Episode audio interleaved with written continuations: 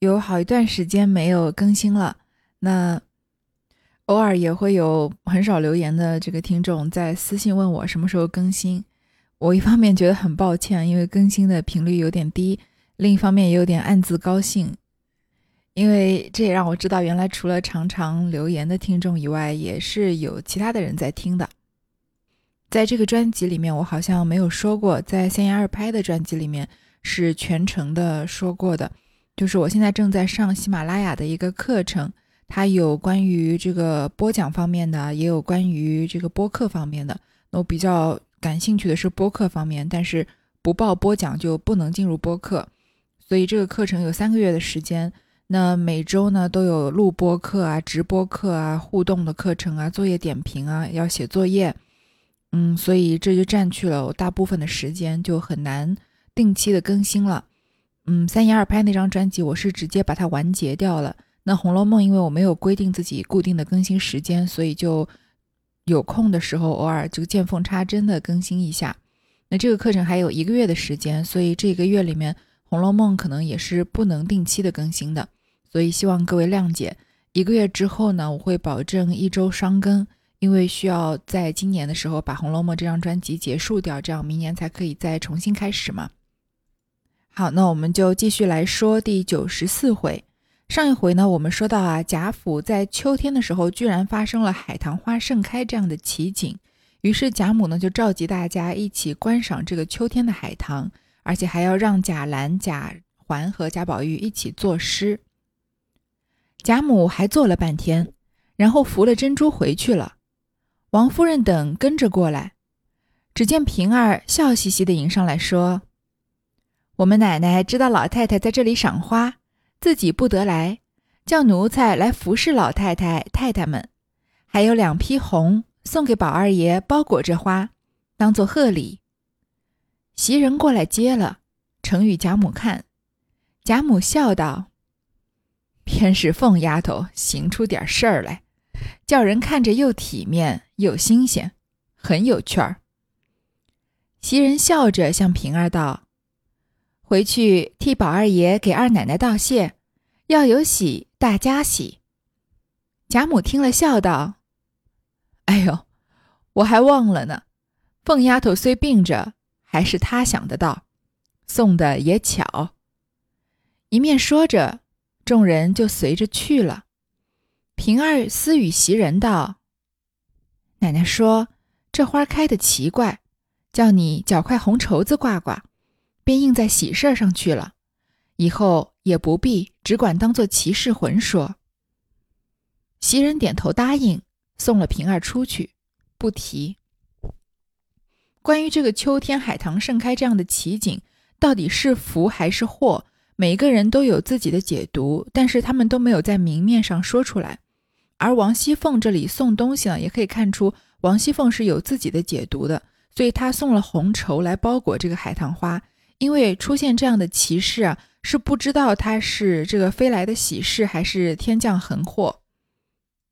所以王熙凤送这个红绸子呢，说这个事情啊，就可以应到喜事那边去，不要变成这个嗯飞来横祸了。而且啊，送红绸子也有一个暗示，因为在这里这个高鹗的续写是大家都是心照不宣的知道宝玉要娶这个宝钗了嘛，所以与以这个红绸啊，也表示一种祝贺。所以这里贾母才说的话有些奇怪，说送的也巧，对吧？要不然有什么好巧的呢？好，这个赏秋海棠的故事就告一段落了。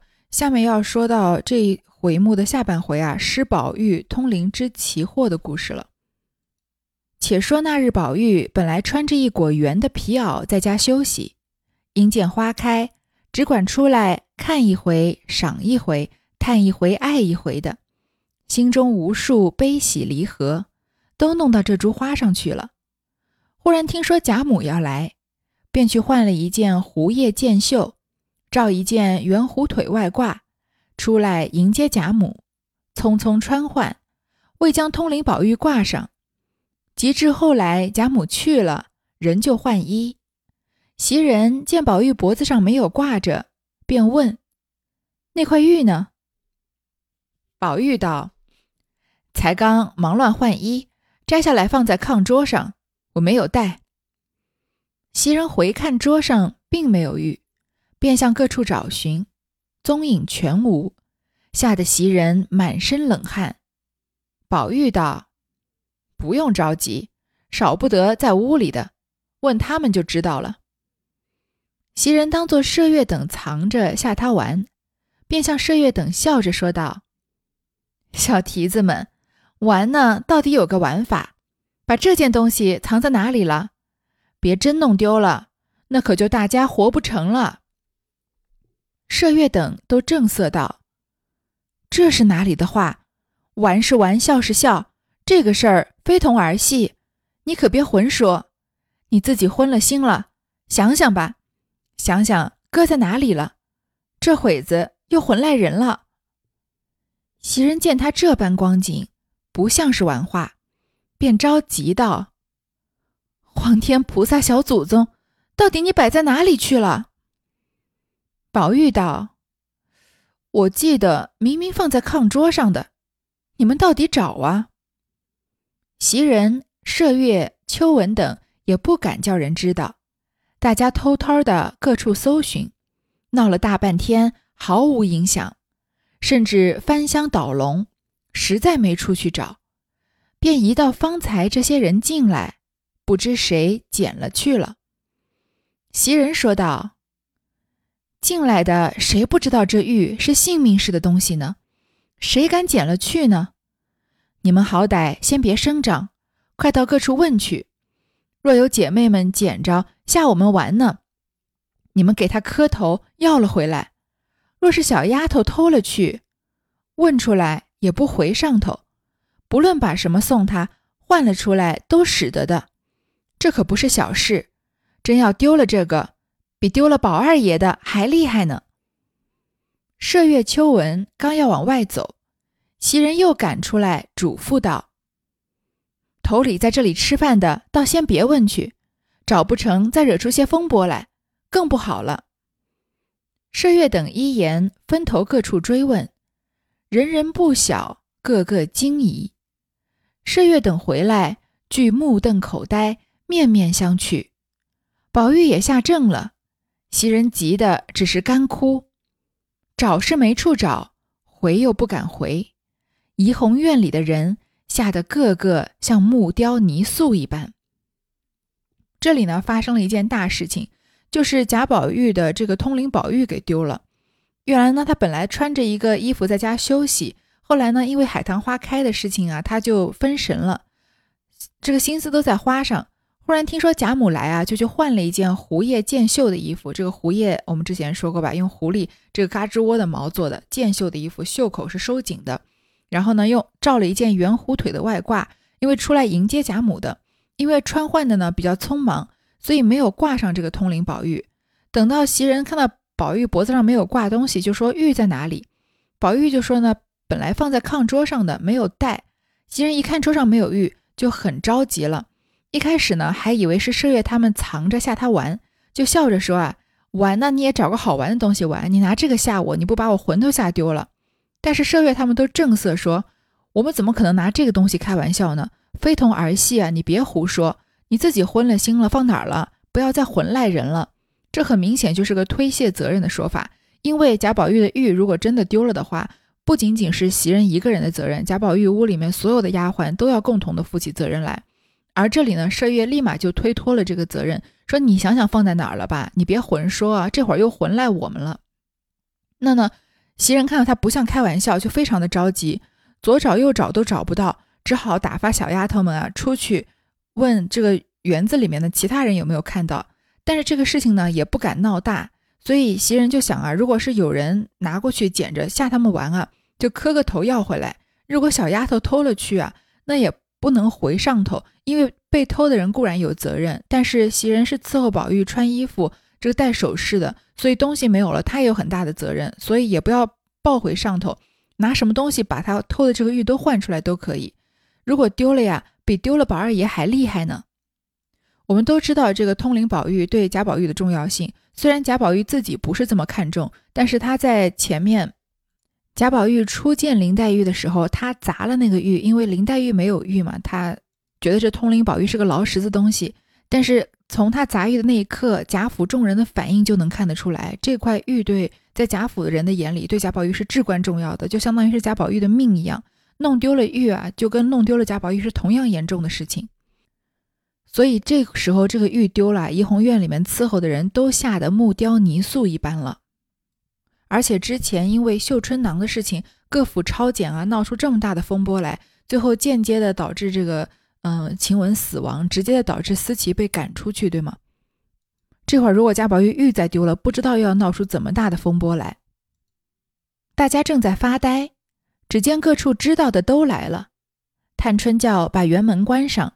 先命个老婆子带着两个丫头，再往各处寻去。一面又叫告诉众人，若谁找出来，重重的赏银。大家头宗要脱干系，二宗听见重赏，不顾命的混找了一遍，甚至于茅厕里都找到。谁知那块玉竟像绣花针一般，找了一天总无影响。李纨急了，说：“这件事不是玩的。”我要说句无礼的话了。众人道：“什么呢？”李纨道：“事情到了这里，也顾不得了。现在园里除了宝玉，都是女人，要求各个各位姐姐、妹妹、姑娘，都要叫跟来的丫头脱了衣服，大家搜一搜。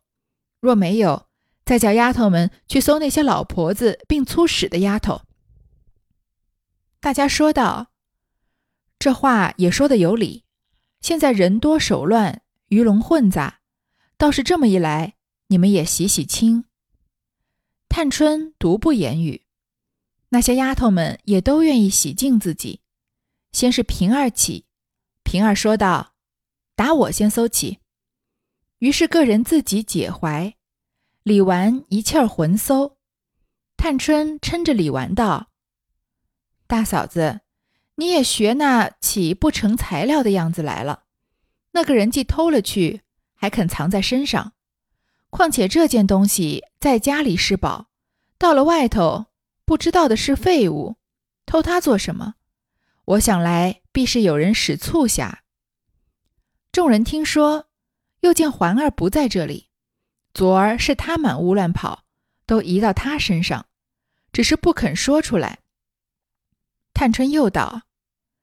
使促狭的只有环儿，你们叫个人去悄悄的叫了他来，背地里哄着他，叫他拿出来，然后吓着他，叫他不要声张，这就完了。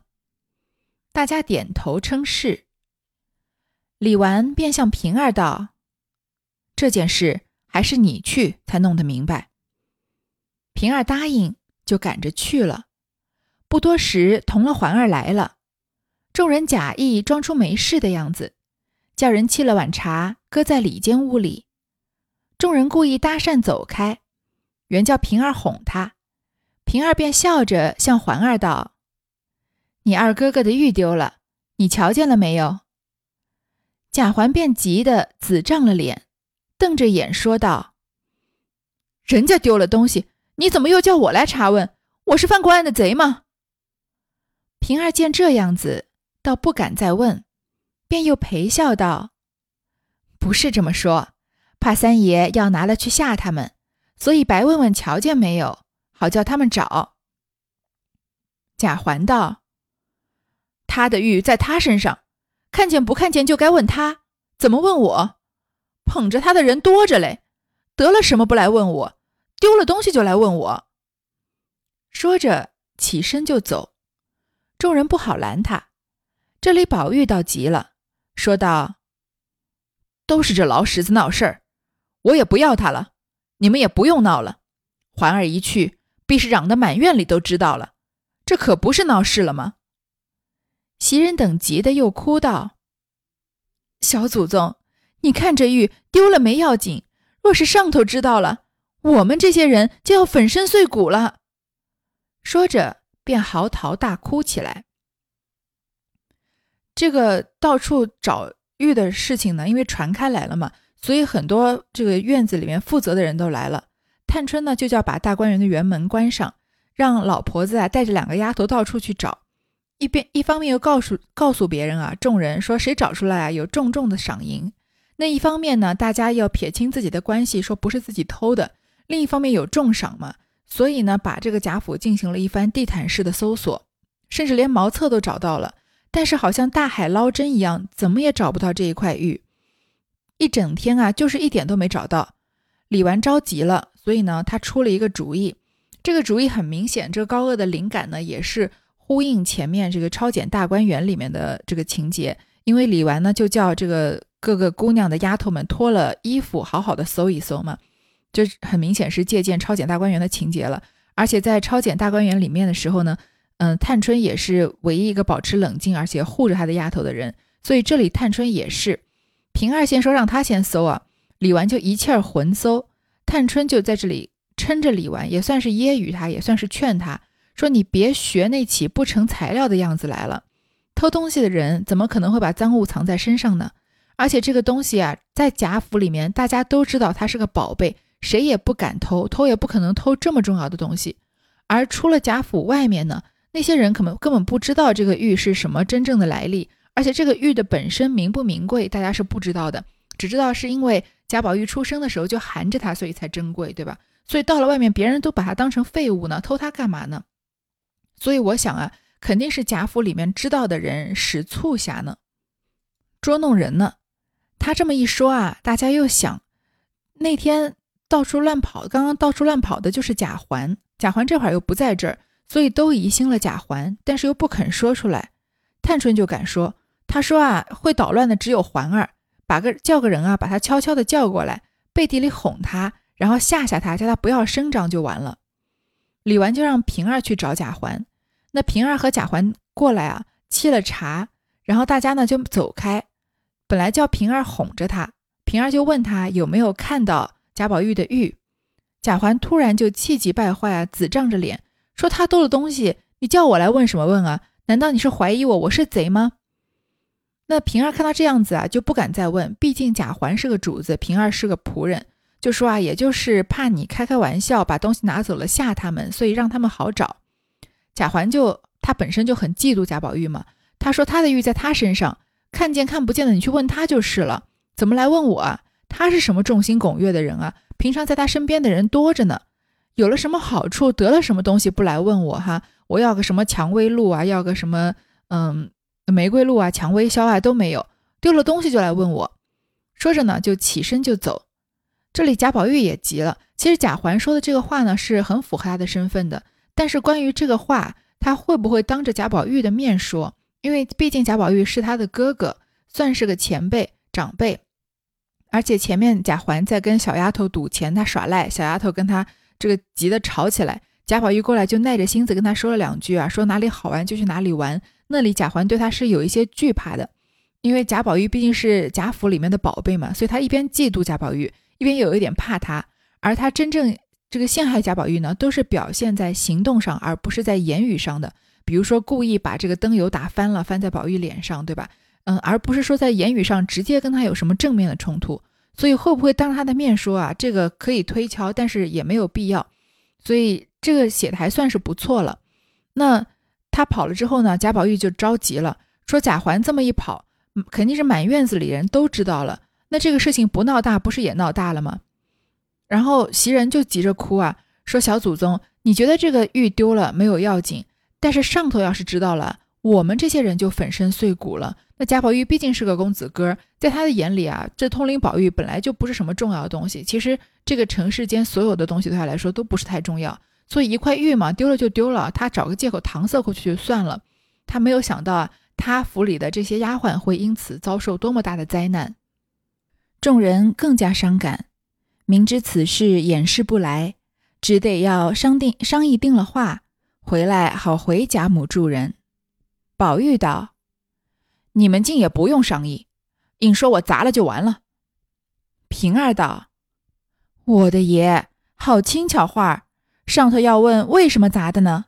他们也是个死啊，倘或要起砸破的渣来，那又怎么样呢？”宝玉道：“不然便说我前日出门丢了。”众人一想，这话倒还混得过去，但是这两天又没上学，又没往别处去。宝玉道：“怎么没有？大钱儿还到南安房王府里听戏去了呢，便说那日丢的。探春道：“那也不妥，既是钱儿丢的，为什么当日不来回？”众人正在胡思乱想，要装点撒谎，只听得赵姨娘的声儿哭着喊着走来说：“你们丢了东西自己不找，怎么叫人背地里拷问环儿？我把环儿带了来。”索性交给你们这一起浮上水的，该杀该剐随你们吧。说着，将环儿一推，说：“你是个贼，快快的招吧！”气得环儿也哭喊起来。李纨正要劝解，丫头来说：“太太来了。”袭人等此时无地可容，宝玉等赶忙出来迎接。赵姨娘暂且也不敢作声。跟了出来，王夫人见众人都有惊惶之色，才信方才听见的话，便道：“那块玉真丢了吗？”众人都不敢作声。王夫人走进屋里坐下，便叫袭人，慌得袭人连忙跪下，含泪要禀。王夫人道：“你起来，快快叫人细细找去，一忙乱，倒不好了。”袭人哽咽难言，宝玉深恐袭人真告诉出来，便说道：“太太，这事不与袭人相干，是我前日到南安王府那里听戏，在路上丢了。”王夫人道：“为什么那日不找？”宝玉道：“我怕他们知道，没有告诉他们，我叫贝明等在外头各处找过的。”王夫人道：“胡说！如今脱换衣服，不是袭人他们服侍的吗？大凡哥们出门，大凡哥出门回来，手巾荷包短了，还要个明白。何况这块玉不见了，便不问的吗？”宝玉无言可答。赵姨娘听见，便得意了，忙接过口道：“外头丢了东西，也赖环儿。”话未说完。被王夫人喝道：“这里说这个，你且说那些没要紧的话。”赵姨娘便不敢言语了，还是李纨、探春从实的告诉了王夫人一遍。王夫人也急得泪如雨下，索性要回明贾母，去问邢夫人那边跟来的这些人去。大家啊就知道这个玉丢掉的事情可能掩盖不了了，于是就要想办法怎么样回贾母他们。宝玉就说呢，哎，也不用想，就说我砸了就算了。这件事情对宝玉来说，实在是件轻微的小事。但是平儿他们就说这是不可能的，那上头肯定要问为什么砸。如果真的让你砸了，那你底下的人也是个死。或者他们要砸碎的那些细渣子来，那怎么办呢？宝玉就说啊，那就说我出门丢了吧。大家想这个话有可能能混得过去，但是他这两天没怎么出门。宝玉就说啊，前天还到南安王府里听戏去了呢，不是前回才说的吗？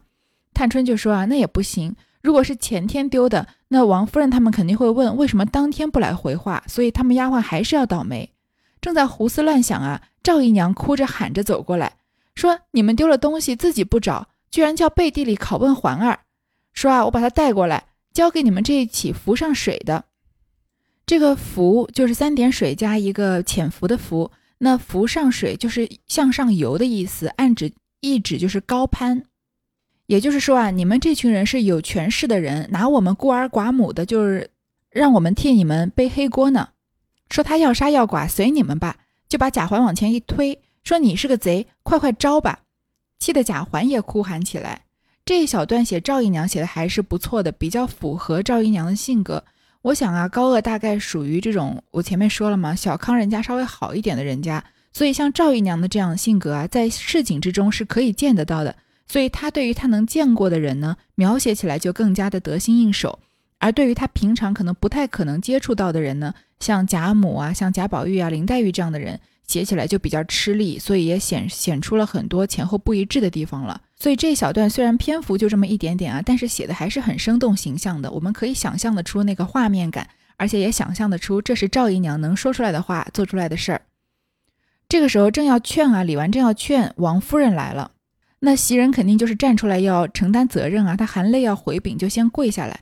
但是王夫人眼眼中袭人已经是贾宝玉的一个这个算是妾室了吧，而且她认为袭人跟她是一条心的，所以没有过多的责怪袭人，而是叫他好好慢慢禀来，到底是什么意思？贾宝玉就把刚刚想好的在南安王府听戏的时候丢了的这个借口来跟王夫人说，但是王夫人也不是这么好相与的，所以就真的真的像别人怀疑的那样问说，如果是那天丢的，为什么那天不找？宝玉就说啊，我怕他们知道。没有告诉他们，我是让贝明在外面找的。那王夫人进而更不相信，就说脱衣换衣服不都是袭人他们服侍的吗？只要是身边啊一个手巾、荷包不见了，都还要问个明白，更何况是这么名贵的，对于贾宝玉来说跟生命一样重要的玉不见了呢？宝玉呢就没有什么话回。赵姨娘一听王夫人在训斥宝玉啊，她就得意起来，就说啊，他们在外面丢了东西，还怪我们家环儿呢。就想要火上浇油一番，这个话也是很很可以的，因为赵姨娘常常就是在不合时宜的时候说出不合时宜的话。那王夫人就喝止说：“这里说这件事情，你说那些没要紧的干嘛？”赵姨娘就不敢多说了，还是李纨和探春啊从头回禀了王夫人一遍。凤姐病中也听见宝玉失玉，知道王夫人过来，料躲不住，便扶了风儿来到园里。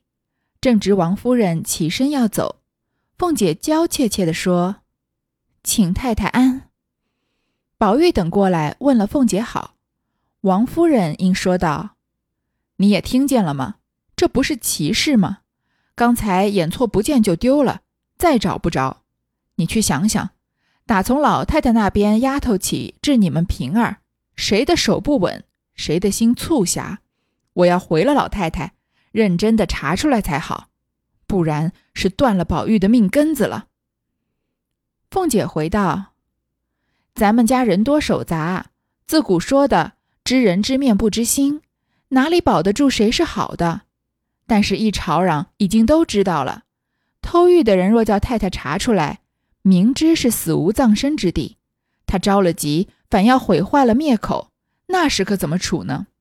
据我的糊涂想头。”只说宝玉本不爱他，料丢了也没有什么要紧，只要大家严密些，别叫老太太老爷知道。这么说了，暗暗的派人去各处查访，哄骗出来，那时玉也可得，罪名也好定。不知太太心里怎么样？王夫人迟了半日，才说道：“你这话虽也有理，但只是老爷跟前怎么瞒得过呢？”便叫环儿过来道：“你二哥哥的玉丢了，白问了你一句，怎么你就乱嚷？若是嚷破了，人家把那个毁坏了，我看你活得活不得。”贾环吓得哭道：“我再不敢嚷了。”赵姨娘听了，哪里还敢言语？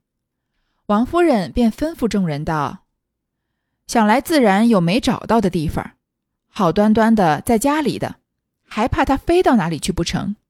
只是不许声张，限袭人三天内给我找出来。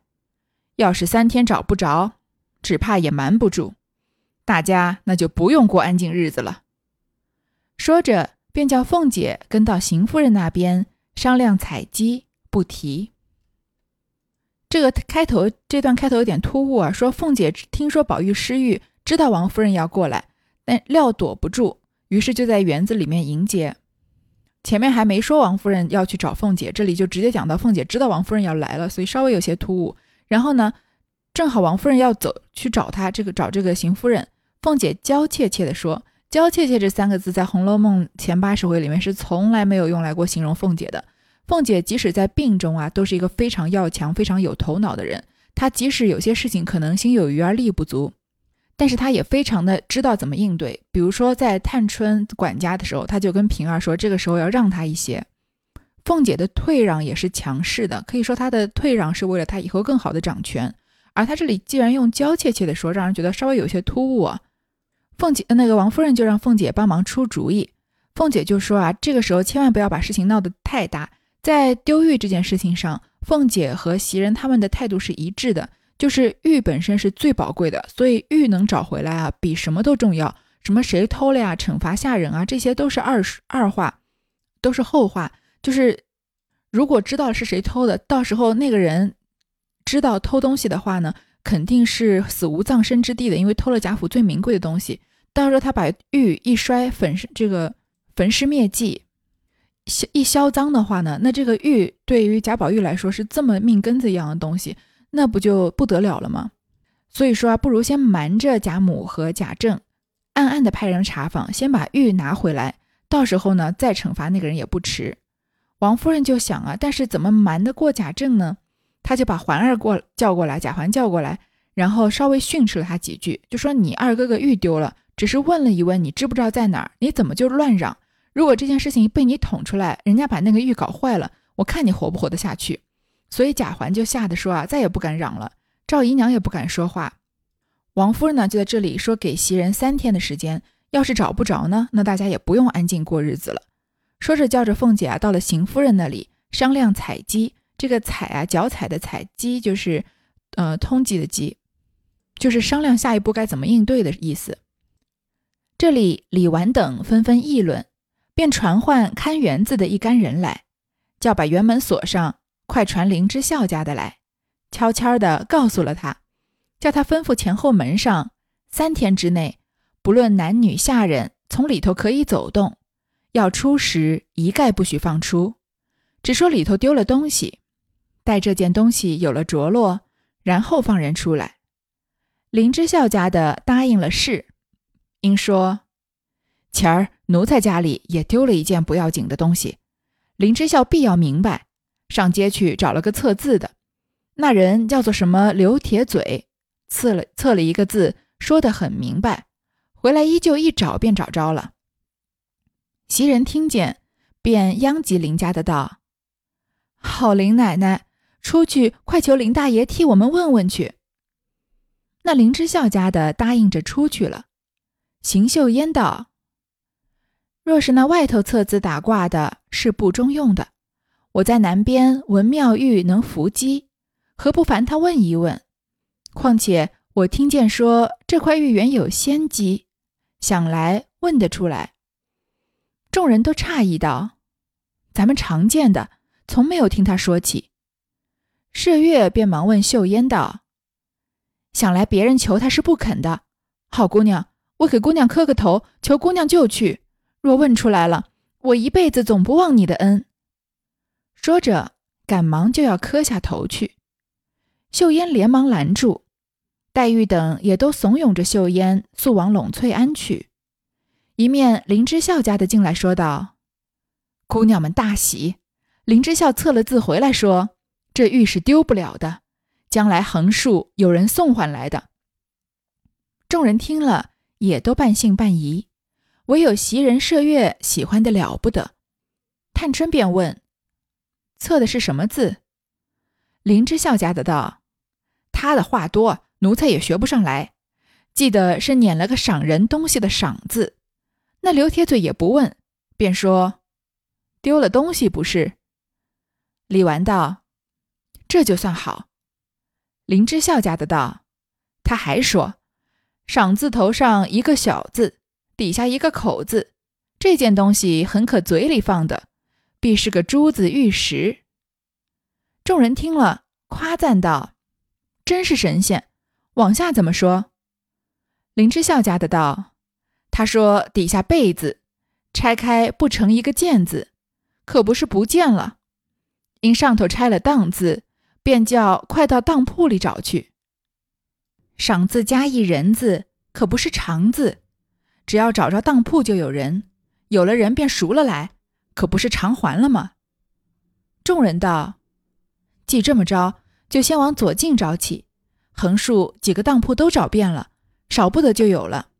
咱们有了东西，再问人就容易了。”李纨道：“只要东西，哪怕不问人都使得。”林嫂子，烦你就把测字的话快去告诉二奶奶。回了太太，先叫太太放心，就叫二奶奶快派人查去。林家的答应了，便走。众人略安了一点神，呆呆的等秀烟回来。正呆等，只见跟宝玉的贝明在门外招手，叫小丫头子快出来。那小丫头赶忙的出去了。贝明便说道：“你快进去。”告诉我们二爷和里头的太太、奶奶、姑娘们，天大喜事儿。那小丫头子道：“你快说吧，怎么这么累赘？”贝明笑着拍手道：“我告诉姑娘，姑娘进去回了，咱们两个人都得赏钱呢。你打量什么？宝二爷的那块玉呀，我得了准信来了。未知如何，下回分解。”大家议论着呀，怎么怎么不不把这件事情闹大？就说啊，要把大观园的门给看好。从今天开始三天之内啊，男女的下人如果走进来可以，但是不能放出去。就说里面丢了东西，要等东西有了着落啊，才能把人放出来。林之孝家的呢，领了命，又透露了一个消息，说之前他家里也丢了个不要紧的东西，但是林之孝一定想要找着，就去街上找了一个测字的，叫刘铁嘴的。他测了一个字啊，说的很清楚，回来果然一下就便找着了。那袭人和麝月他们听到了，一定是像救命稻草一样，因为袭人有三日的期限嘛，就说求求林大爷帮我们出去问问这个测字的人，我们这个玉到哪儿去了？邢岫烟就说啊，要是在外面测字打卦，那也不知道信不信得过。我在南边啊，听说妙玉能伏击，这个伏击呢，就是可以说是中国的一种传统迷信活动吧。这个一般来说啊，在伏击里面要有一个人作为这个机身，就是神明会附在这个机身的身上，写出一些字迹来传达神明的想法，做出神谕。那信徒呢，就通过这样的方式和神灵沟通，来了解神灵的意思。说妙玉会伏击啊，这绝对是后四十回里面一个非常荒谬的言论，应该是让大家都跌破眼镜了吧？因为妙玉在《红楼梦》前八十回里面的出场次数很少。但是每一次出现都是至高、至纯、至雅的，在妙玉的眼中啊，连宝玉和黛玉这样的人都算是俗人呢。妙玉出家是什么原因呢？因为她自小多病嘛，买了很多替身都不中用，所以只好让她亲自入空门。那她也是带发修行。她进贾府是王夫人在元春省亲的时候亲自下帖请的。妙玉入空门修佛，并不是她自己的选择。所以我们在前八十回读到妙玉这个人的时候啊，除了知道她是一个带发修行的尼姑以外，她的一言一行很少真正的跟佛教这个佛经有什么直接的联系。在我们心中，她似乎就是一个生活在佛堂中的大小姐。而这个伏击呢，首先它是道教的一种占卜方法，也许现在佛教也有了吧。但是我个人认为，伏击是从这个嗯佛学里面发展出来的一种迷信活动。主主要的目的还是从事盈利这样的目的的，因为我们现在所谓的去这个求神问佛啊，或者真的说要什么神明上一个人的身啊，和逝去的亲人对话，那真正的这个原因，这个因果还不都是要你给他钱吗？所以虽然佛教是一个精神上的东西，但是伏击这个行为可以算是一个很世俗的东西。现在居然说妙玉能伏击，真的是让人觉得非常的摸不着头脑。但是，即使我是这么严格的贬低这个 写法，我依然是认为，在续写这件事情上来说，尤其是续写《红楼梦》这样的名著，怎么样续写都是不好的，怎么写都是烂的。那与其续写的烂，写出妙玉伏击这种比较大胆的，算是比较惊天动地的烂吧，也比前面就是为了出错而只敢不痛不痒、非常保守的烂来的要精彩很多。因为只要作者敢放笔写啊，至少能够引起一些讨论，引起一些这个听这个呃观众啊，或者是读者关于前文的这个内容，然后连接到后文如何如何不合理这样的一些讨论。